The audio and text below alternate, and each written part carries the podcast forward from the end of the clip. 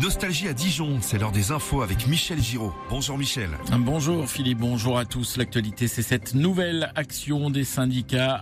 vie blocage du dépôt pétrolier ce matin, nouvelle opposition à la réforme des retraites. On y revient dans un instant. Nous parlerons de ce radar plus performant installé depuis minuit sur la rocade à Dijon et puis la météo avec une journée encore très humide.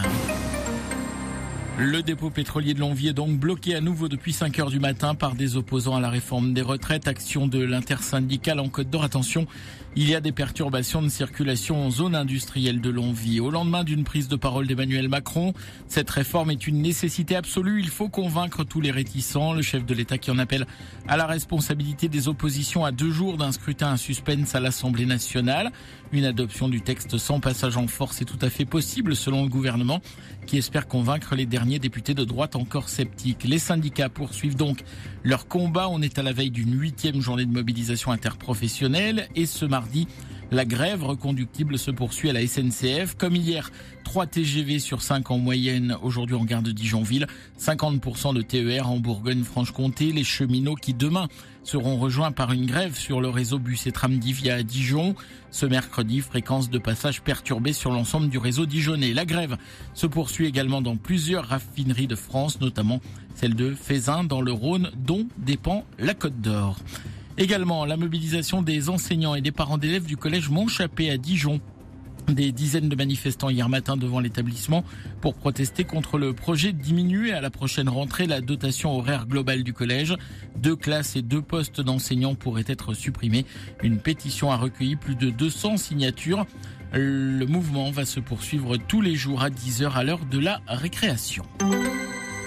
L'autre actualité de la nuit, c'est donc le radar de la rocade à Dijon qui change de dimension depuis minuit. C'est un appareil plus moderne plus performant qui veille sur l'axe Géraldine Taboni. Dans ce secteur, la rocade supporte dans les deux sens de circulation un trafic journalier de près de 72 000 véhicules, dont 6% de poids lourds. La zone contrôlée non loin de l'échangeur Quetigny, dans le sens Longvie-Saint-Apollinaire, est désormais dotée d'un équipement de dernière génération discriminant double face. Il s'agit du type de radar implanté généralement sur le réseau à deux fois deux voies qui prend deux photos pour la même infraction une en approche et une en éloignement. Cette fonctionnalité permet de verbaliser les auteurs d'infractions circulant en deux roues et les véhicules dont l'une des plaques minéralogiques est illisible. Il fait la distinction entre les poids lourds et les véhicules légers afin de contrôler les limitations de vitesse spécifiques selon la catégorie de véhicule. Merci beaucoup Géraldine. Donc du nouveau pour le radar d'Arocade à Dijon depuis Minuit, vous recherchez un emploi. Le groupe Synergie organise un recrutement ce mardi de 9h à midi, de 13h30 à 16h30 au Melchior à Dijon. Recrutement à l'aveugle une technique qui permet de lutter contre les discriminations. La justice se prononce à nouveau aujourd'hui sur la liberté de Pierre Palmade. La chambre de l'instruction de la Cour d'appel de Paris doit statuer sur l'éventuel retour en détention provisoire de l'artiste accusé d'avoir causé un accident de la route sous l'emprise de cocaïne. Le basket, on joue en Coupe d'Europe ce soir à Dijon, cinquième journée du tour principal de Ligue des Champions. Dans une passe compliquée, la JD à Dijon reçoit Jérusalem à 20h. Un mot de Ligue 2 de foot, un partout hier soir entre Metz et Le Havre. Match de haut tableau sans conséquence sur le classement de Dijon.